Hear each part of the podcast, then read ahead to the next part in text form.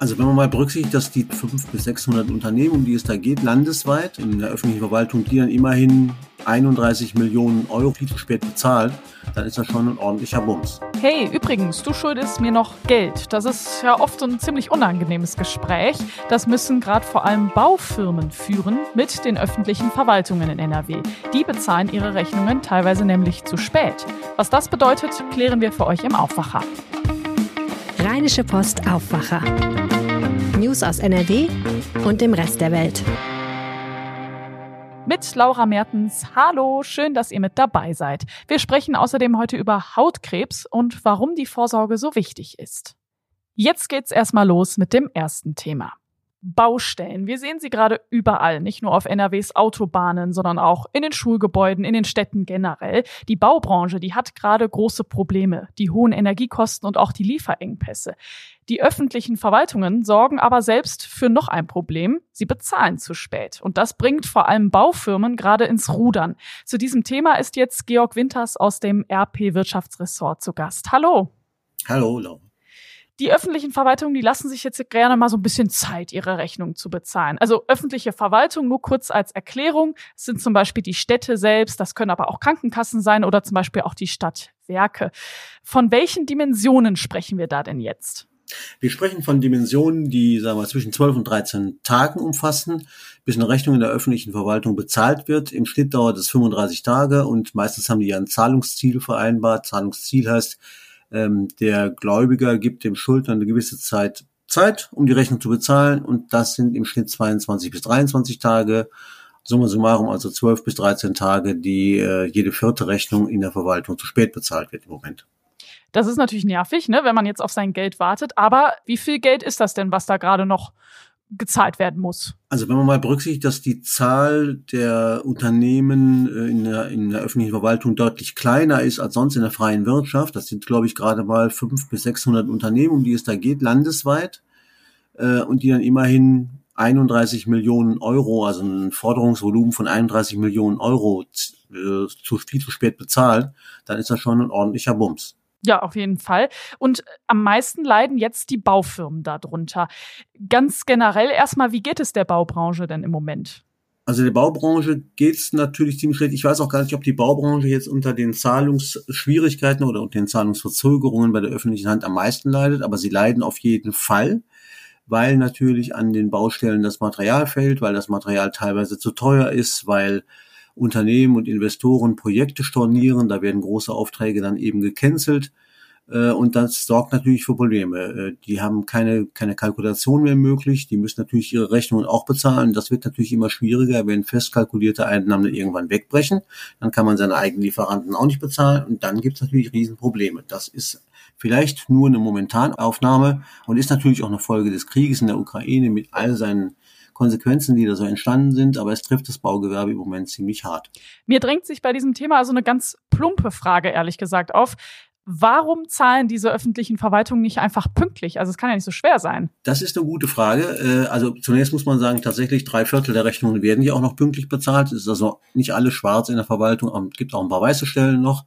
Ähm, aber diese Diskussion darüber, warum gerade die öffentliche Hand äh, ein schlechter Zahler ist, die gibt es nicht erst jetzt. Die ist schon, ich hätte fast gesagt, Jahrzehnte alt äh, und ist immer wieder eine Frage, die diskutiert wird. Ich kann es ehrlich gesagt auch nicht sagen, warum es da ein Problem ist ähm, oder warum es da das Problem etwas augenfälliger ist als anderswo, aber das ist wirklich nicht neu. Die öffentliche Hand, äh, der wird immer eine vergleichsweise schlechte Zahlungsmoral nachgesagt. Aber den Grund dafür kenne ich ehrlich gesagt auch nicht.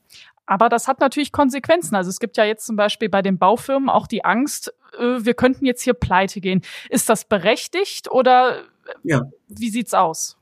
Ja, das ist berechtigt, aber, aber nochmal, man muss sich davor hüten, jetzt nur quasi diesen Bezug zwischen den Problemen der Baubranche und der mangelnden Zahlungsmoral der öffentlichen Verwaltung äh, so ziehen, weil es gibt natürlich auch private Auftraggeber für Baufirmen. Das sind ja nicht alles öffentliche Aufträge, es gibt auch private ähm, äh, Bauvorhaben und auch da haben die natürlich Probleme, weil äh, kleine Baufirmen zum Beispiel natürlich auch auf diese, auf diesen ganzen Boom in der Eigenheim, beim Eigenheimbau gesetzt haben.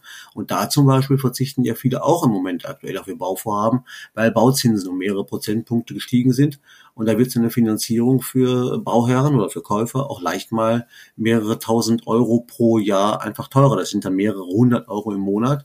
Und diesen finanziellen Unterschied muss man sich erstmal leisten können. Also man muss äh, da wirklich differenzieren und gucken, das ist nicht alles nur eine Frage der fehlenden Zahlungsmoral im öffentlichen Bereich, sondern auch im privaten Bereich. Und es gibt natürlich auch große Firmen, für die die Baubranche aktiv ist. Auch da kann es Probleme geben.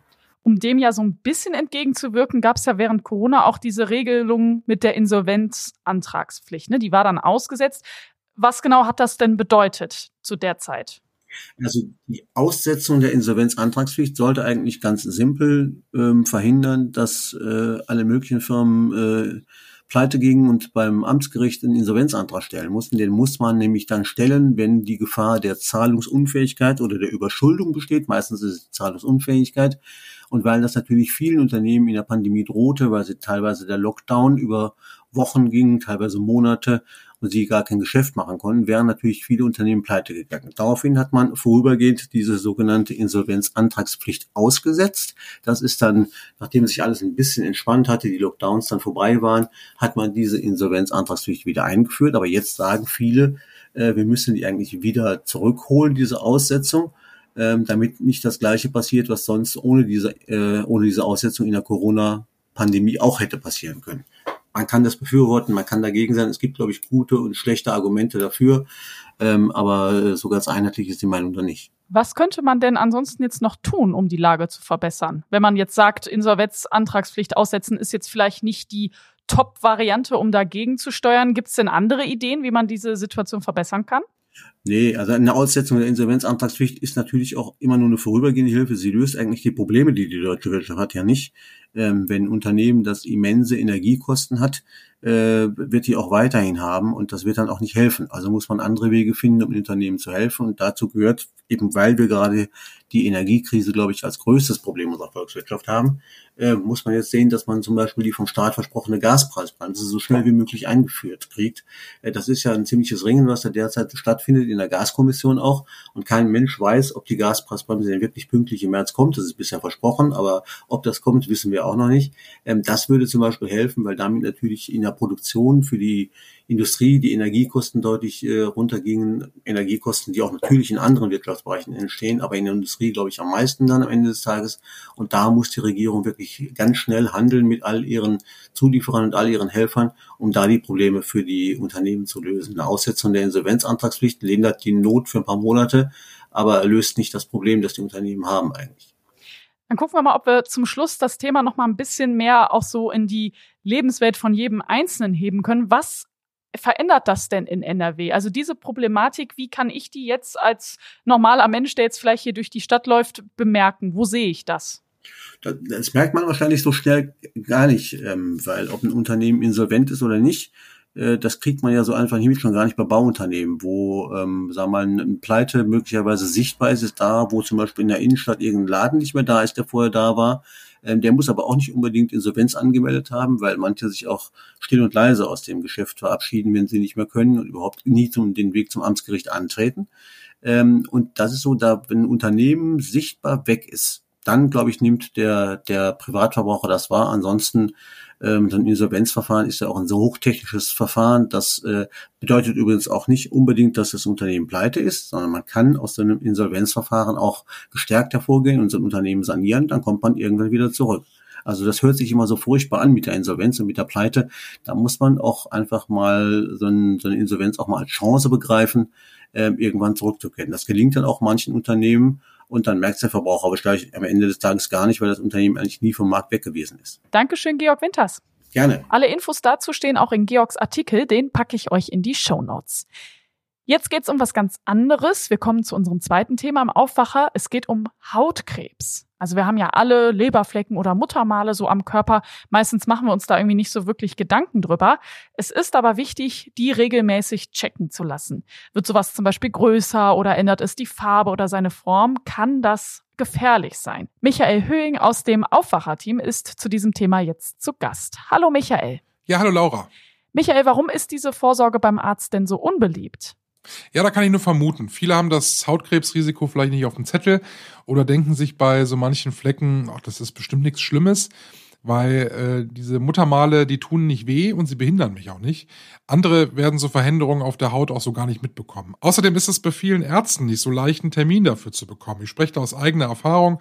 Ich wollte mal ein Hautkrebscreening machen und da hat mir der Hausarzt dann einen Termin für in drei Monaten gegeben. Das ist oft dann nicht planbar. Hautarzttermine sind ja auch ohnehin rar, wenn man mal äh, ein anderes Problem hat. Also das könnte schon durchaus auch ein Argument sein. Und dritter und letzter Punkt, ich glaube, viele wissen gar nicht, dass ihnen eine Vorsorgeuntersuchung zusteht, ähm, sie die also in vielen Fällen gar nicht bezahlen müssen. Ja, die Krankenkassen haben ja auch ein Interesse daran, dass wir zu den Vorsorgeuntersuchungen gehen. Denn wenn es früh erkannt wird, kann man ja den Hautkrebs auch gut heilen. Absolut. Die Zahl der Hautkrebsfälle steigt. 6300 Menschen sind im vergangenen Jahr in, NRW an weißem Hautkrebs erkrankt. Das sind doppelt so viele wie im Jahr 2020. Beim schwarzen Hautkrebs, der in der Regel auch aggressiver ist, da sind es 33 Prozent Zuwachs. Bundesweit, da sind die Zahlen wirklich nochmal alarmierender. Da sind die Daten von 2020 mit dem aus dem Jahr 2000 verglichen worden. Und da gab es 81 Prozent mehr Krankenhausaufenthalte wegen Hautkrebs und deutlich mehr Todesfälle. Was ist denn das für eine Vorsorge, die ich da jetzt machen kann, die die Kasse dann auch bezahlt? Ja, es geht hier um ein Hautkrebs-Screening, was der Arzt beim Patienten direkt macht. Der Arzt schaut sich also deinen ganzen Körper an mit dem bloßen Auge, schaut sich Flecken an, ob die auffällig sind oder völlig normal und wenn er da was Auffälliges findet, dann wird er daraufhin auch reagieren, ob das entfernt werden muss, was man da machen muss.